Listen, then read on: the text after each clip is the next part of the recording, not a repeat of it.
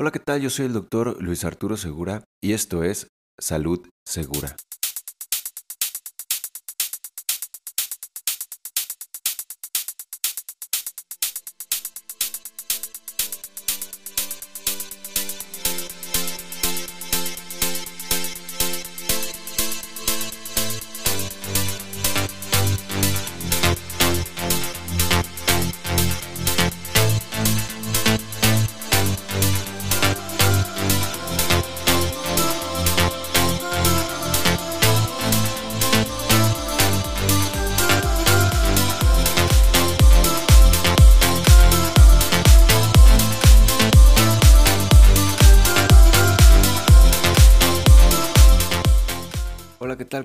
Te saluda el doctor Luis Arturo Segura Miranda en este nuevo episodio del podcast de Salud Segura. El día de hoy, eh, primero que nada, reiterando mi gusto de estar aquí charlando nuevamente con ustedes de algún tema relacionado con la salud.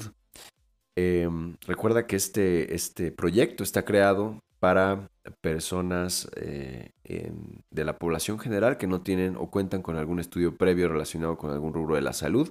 Y pues para todo aquel interesado que sí cuenta con algún estudio, pues bienvenido. Em, el día de hoy vamos a tocar un tema que es en sí, aunque no es considerado un problema de salud o una enfermedad eh, que puede tener un desenlace fatal, en la mayoría o en la gran mayoría de los casos, sí merma demasiado el estilo de vida, al igual que muchos otros problemas de dolor crónico, de los cuales ya iremos poco a poco hablando de ellos, no en este episodio, sino en episodios posteriores.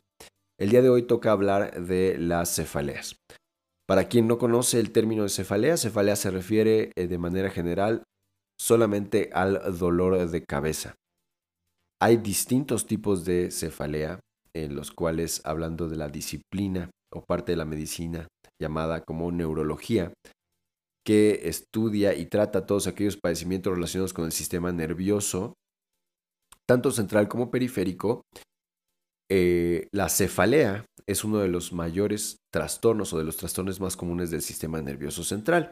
Y si bien por los años, al no tener en la mayoría o la gran mayoría de los casos un desenlace fatal o de no causar la muerte en los pacientes o en las personas a lo largo de su vida, sí, como ya te mencionaba, merma mucho la calidad de vida y causa muchas pérdidas tanto económicas como problemas a nivel de relaciones interpersonales. Por lo tanto, sí merma demasiado la salud y evita que las personas eh, tengan acceso a una salud plena a pesar de no, no contar con alguna otra enfermedad crónico-degenerativa, ya sea hipertensión o diabetes, la cefalea juega un papel importante que puede afectar o dañar mucho eh, esta calidad de vida y esta salud, esta salud plena o salud general. Entonces, el día de hoy toca hablar de esta cefalea. Se calcula o se calculó en el 2016 que eh, la mitad de los adultos, es decir, el 50% de los adultos, habrían sufrido por lo menos un evento de cefalea ah, en el último año. Ya te mencionaba. Eh, hay distintos tipos o varios tipos de cefaleas. Yo aquí en este episodio del podcast pues voy a abarcar los principales cuatro, ya considerando que mi fin no es que seas una persona que pueda diagnosticar y manejar una cefalea o que pueda discernir entre cuál eh, eh, o qué tipo de cefalea es de la que estamos hablando. Sin embargo, de manera general vamos a hablar de ellas y voy a mencionar aquí las principales cuatro que juegan un papel importante. Hay que tener también en cuenta que eh, un dato importante, me sorprendió mucho cuando lo leí.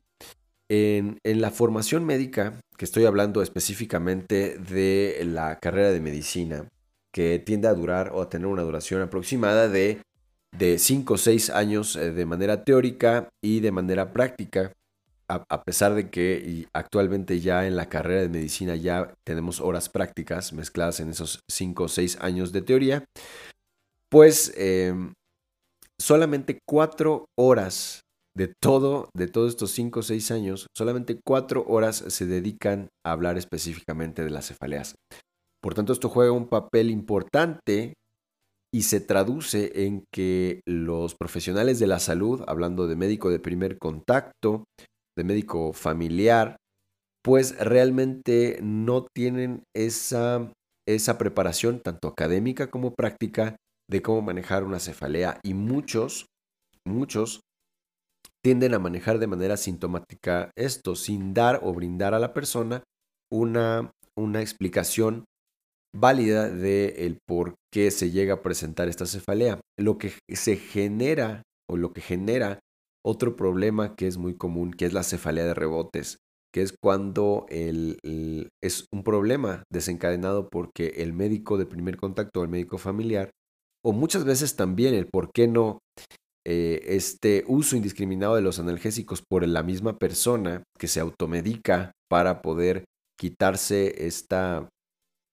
esta cefalea tiende a causar o a caer en el consumo crónico mm, mm, mal establecido de eh, los analgésicos, que desencadena a sí mismo o por sí mismo otro problema de cefalea, que es la cefalea de rebotes, que es causado por el uso crónico de analgésicos para evitar estos episodios de cefalea. Entonces, ¿qué son las cefaleas? o caracterizadas por dolores de, cabeza recurrentes. Son uno de los trastornos, como ya te mencionaba, más comunes del sistema nervioso. Son trastornos primarios, es decir, inician por un problema eh, primario, es decir, en sí mismo causado por una afección en el sistema nervioso central. Eh, tienden a ser incapacitantes, por ejemplo, eh, la que comúnmente conocemos como jaqueca, que es en sí la migraña, la cefalea tensional y la cefalea en brotes. Y también puede ser causada por muchos otros trastornos, de los cuales el consumo excesivo de analgésicos, como ya te mencionaba, es el más común. Entonces, ¿qué tan frecuentes son las cefaleas? Te mencionaba el dato al principio de que al menos uno de cada dos adultos a nivel mundial ha sufrido un episodio de cefalea en lo que va del año, o bueno, más bien hablando del año pasado, ya que pues es, esta estadística no es aplicable en este momento, hablando de que estamos grabando este episodio el día 7 de enero del 2021.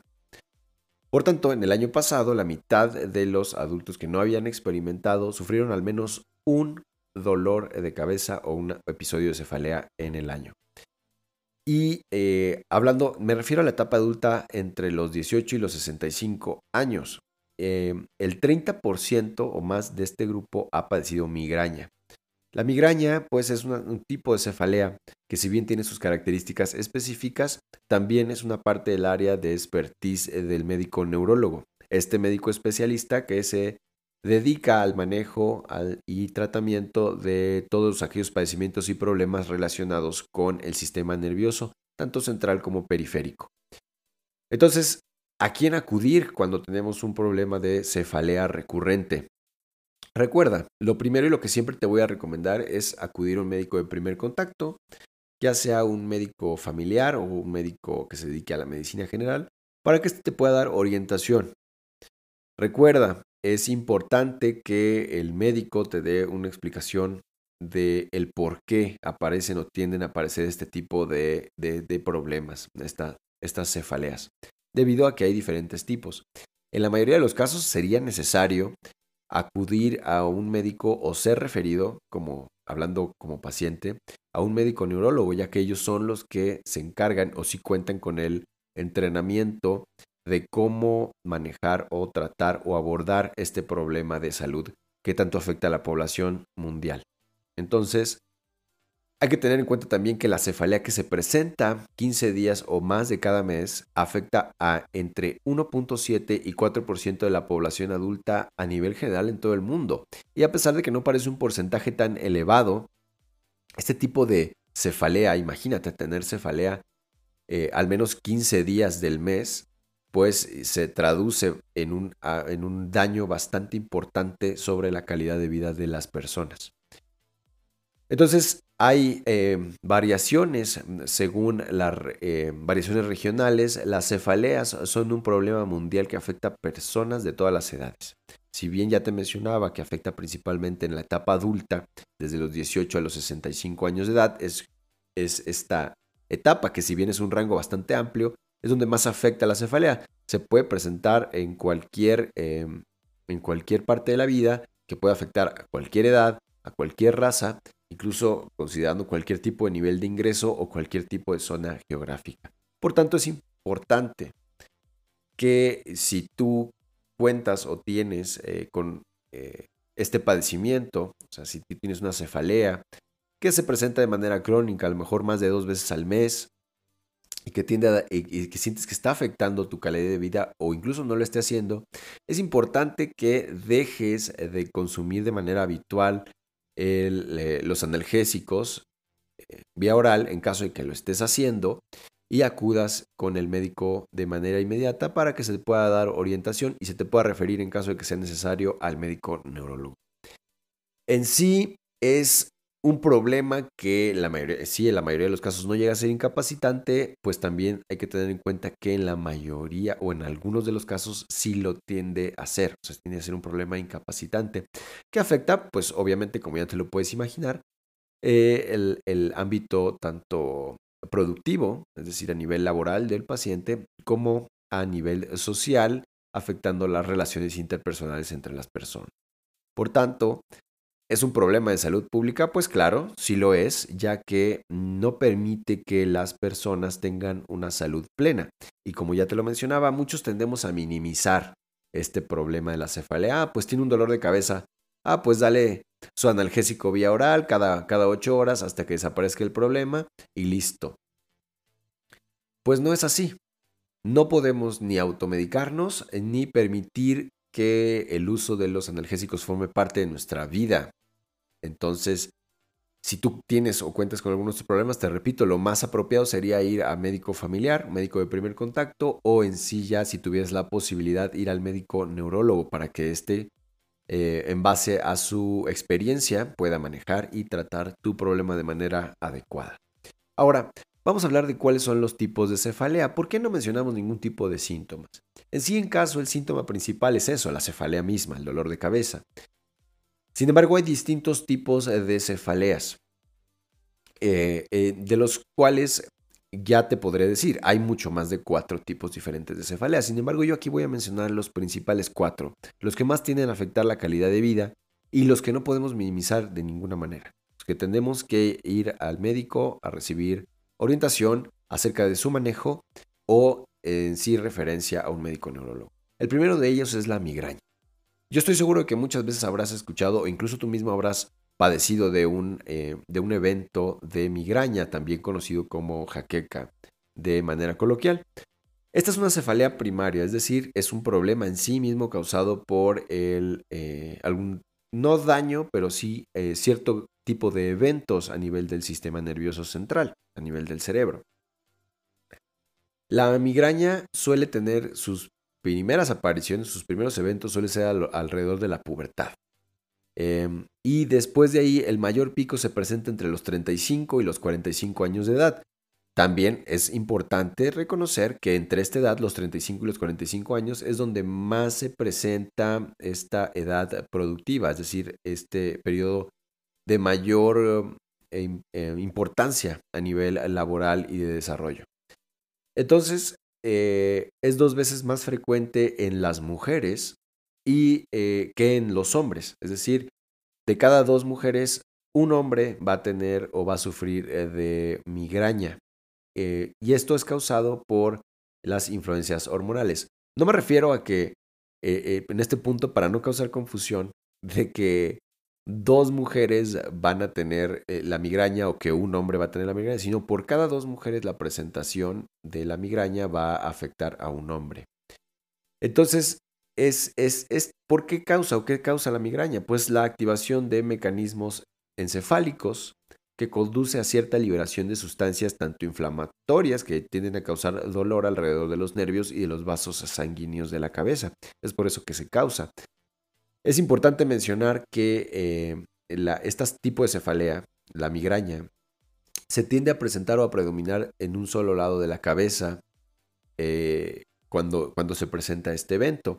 Se caracteriza por una intensidad tanto que va de moderada a severa, que puede llegar ya a ser incapacitante, como ya te mencionaba, dolor de un solo lado de la cabeza y que tiende a ser pulsátil, es decir, tiende a tener cierto grado de pulso, de pulsaciones, siento que me pulsa la cabeza es decir, que no es un dolor eh, constante, es un dolor que va en picos.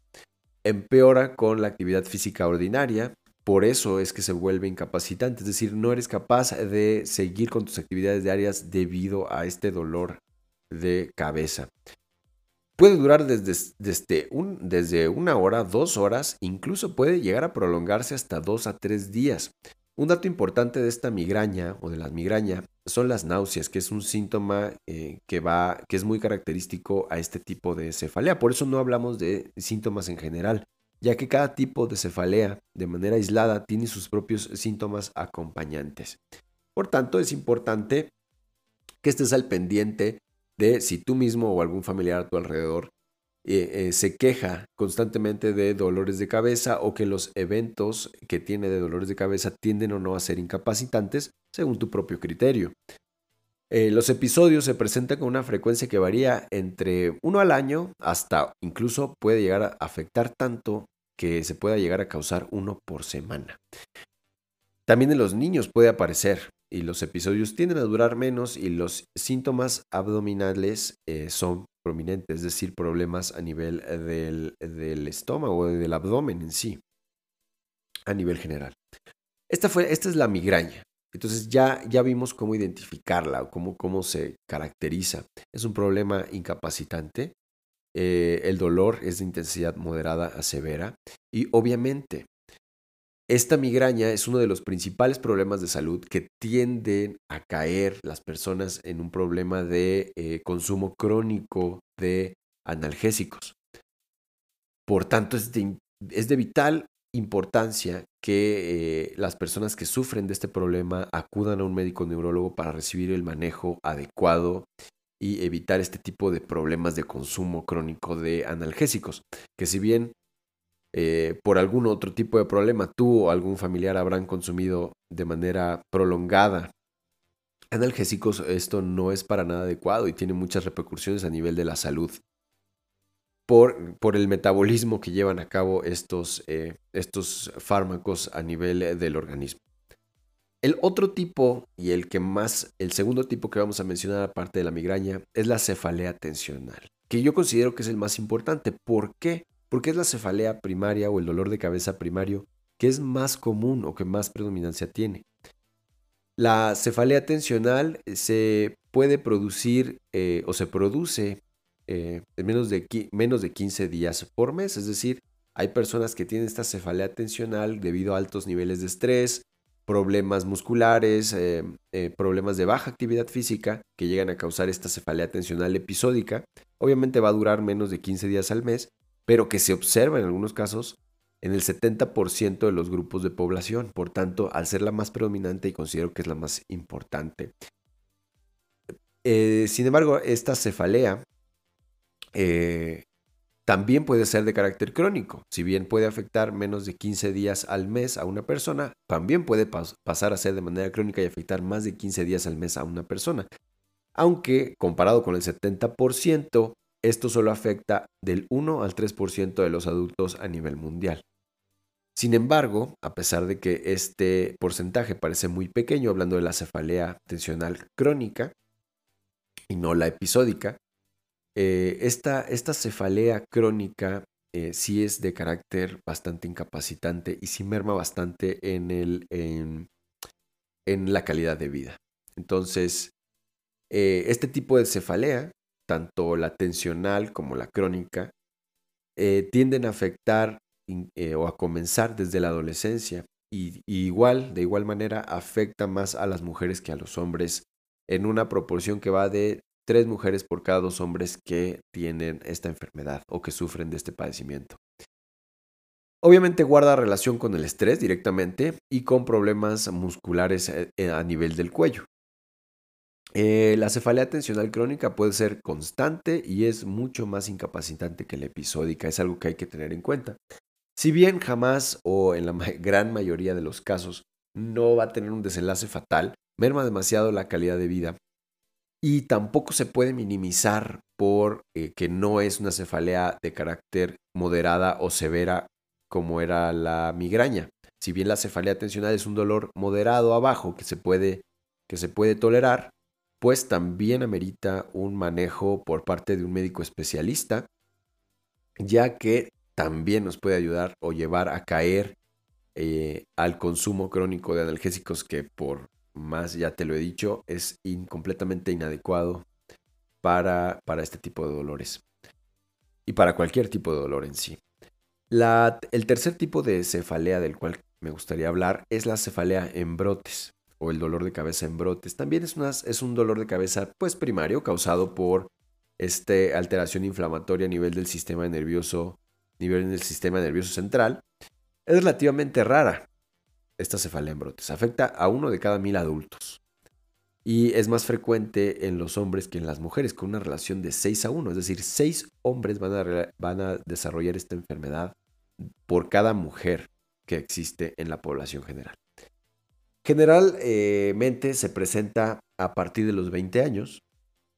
Se caracteriza por episodios recurrentes y frecuentes, eh, hasta, variar, hasta variar y llegar a presentarse varias veces al día. Eh, son episodios, si bien breves, sumamente dolorosos y la cefalea es normalmente incapacitante. Se tiende a concentrar el dolor a nivel de un ojo este mismo ojo lagrimea, se enrojece y se puede llegar a acompañar de escurrimiento nasal, obstrucción de alguna o las dos fosas nasales y se tiende a aparecer el párpado del mismo ojo caído. Esto puede ser de manera episódica o crónica. Ya habrás eh, identificado por ahí algún familiar o algún conocido, incluso tú mismo que habrá tenido algún episodio de este tipo de cefalea que es dolor de cabeza, que muchas veces no consideramos como dolor de cabeza, pero es dolor a nivel de un ojo que es intenso, es fuerte, que solo se concentra ahí, a pesar de que hay dolor leve a nivel de eh, la cabeza, se ve solapado por el dolor a nivel del ojo, este ojo lagrimea, se enrojece, tenemos este escurrimiento nasal que después desaparece, completamente desaparece el dolor, es, es, es característico de esta cefalea en brotes. Y eh, está decirte que este tipo de cefalea obviamente requiere la atención de un médico especialista, hablando de un médico neurólogo, mm, de manera muy específica. Ahora, la cuarta, que, después, para, para, mí, después de hablar de la cefalea tensional, que es la más común, de la que ya hablamos y que yo consideré como, como la más importante, eh, para mí esta también juega un papel muy importante y me refiero a la cefalea por uso excesivo de analgésicos, que también le llaman cefalea o dolor de cabeza de rebote. Está causada por el consumo crónico, es decir, un consumo prolongado de medicamentos eh, analgésicos de manera indiscriminada. Estas personas que constantemente sufren de una cefalea tensional o de migraña y que calman esta migraña o cefalea tensional con analgésicos de venta libre en las farmacias, y que están constantemente consumiendo tanto analgésicos como desinflamatorios. He visto muchas personas que consumen paracetamol, naproxeno, diclofenaco para eh, poder manejar este tipo de este tipo de padecimiento, este tipo de dolor o de cefalea, que es considerado como algo mal hecho o mal empleado. Eh, es la forma más común de cefalea secundaria, es decir, es una cefalea primaria ya sea causada o detonada por migraña o por una cefalea tensional, que después ya en sí la cefalea es causada por el consumo de estos, de estos medicamentos a largo plazo. Esta, esta cefalea afecta hasta el 7% de ciertos grupos de población. Obviamente es más común en mujeres que en hombres, ya que, como habíamos visto, estas dos, tanto la cefalea tensional como la, la migraña, son más frecuentes en mujeres. Por tanto, la cefalea de eh, por uso excesivo de analgésicos, pues también va a ser más frecuente en hombres, digo, perdón, en mujeres, ya que son las que tienden a automedicarse o al consumo inadecuado de analgésicos o desinflamatorios cada vez que sienten un episodio de tanto de migraña como de cefalea tensional o de dolor de cabeza tensional. Eh, esta cefalea se llega a presentar la mayor parte del tiempo, no, no tiene ningún tipo de patrón a lo largo de, eh, tanto hablar como de estrés o de, eh, o de patrón de tiempo a lo largo del mes o de patrón climático, como, como las demás de las que ya hablamos, sino que se puede presentar en cualquier momento debida a o acompañada del consumo crónico o prolongado de analgésicos o desinflamatorios. Por tanto, es algo que debemos de prestar especial atención. Ahora, ¿cuál es el tratamiento de, esta, de, las cefaleas? Mm, como ya te lo mencioné desde un principio, mm, no voy a dar ningún tipo de tratamiento específico para ningún tipo de estas cefaleas, a pesar de que tú hayas ya identificado el cuadro clínico, la presentación, cómo, cómo es que se presentan estas cefaleas. No voy a dar ningún tratamiento específico porque eh, lo hago con el fin de que acudas a un profesional sanitario, a un profesional de la salud, ya sea médico de primer contacto, médico familiar, o en sí ya eh, eh, por un problema ya diagnosticado, franco, de una cefalea, a un, a un eh, médico especialista, en este caso un neurólogo. Ese es el manejo, ese es el tratamiento para nosotros como población general. Es la manera en la cual debemos de actuar al momento en que ya consideramos que este problema de dolores de cabeza se está incrementando en frecuencia o incluso incrementándose en su grado de severidad. Sin embargo, los grupos, que es los grupos de medicamentos que se utilizan para estos tratamientos de estas cefaleas van desde analgésicos, de una manera obviamente inteligente y bien intencionada de, de cómo realizar un adecuado manejo, antieméticos, que son estos eh, medicamentos para evitar náusea y vómito, antimigrañosos, que, que son en sí un, grupo de, medicamentos específicos para tratar la migraña, y de otros productos profilácticos. Si bien, si bien está, o además está decir, que llevar sobre todo un adecuado estilo de vida en el cual tengamos a, nuestro, a nuestra disposición maneras de cómo poder sosegar el estrés, ya sea con actividad deportiva, con algún hobby o algún em, estas nuevas eh, terapias, bueno, que no son nuevas, realmente ya llevan incluso siglos, eh, maneras de cómo sosegar el estrés mediante la meditación y técnicas de respiración adecuada. Podemos eh, tener grandes beneficios, ya que algunas de estas terapias no tienden a durar más de 10 minutos y nos pueden ayudar a prevenir muchos de estos dolores de cabeza, sobre todo hablando a nivel de la cefalea tensional, de la cual ya hablamos. Principalmente sosegar el estrés. Consideraría que es uno de los cambios en el estilo de vida que nos pueden llevar a manejar adecuadamente este problema. Obviamente, una adecuada alimentación y sobre todo una adecuada em, rutina de ejercicios que podamos realizar al menos cinco veces eh, por semana, en la cual podemos también o nos puede servir también para sosegar bastante el estrés y poder evitar este tipo de padecimiento. Ahora, eh, hay que tener también en cuenta eh, nosotros y tener esa, esa pericia de saber ¿cuáles son las barreras que impiden una atención eficaz de estas, de estas cefaleas? Es decir, ¿qué, ¿qué de las situaciones que hay allá afuera podrían propiciar a que yo continúe con mi problema de cefaleas? Bueno, como ya te lo mencionaba en un principio, en el ámbito clínico, el desconocimiento del personal médico y sanitario, que eh, ya te decía que ah, solo cuatro horas en promedio se utilizan de toda la preparación médica eh, a nivel de la, de la de la carrera universitaria, solo cuatro horas se utilizan para hablar específicamente de cefaleas y de ahí no se vuelve a hablar de ellas eh, nunca más.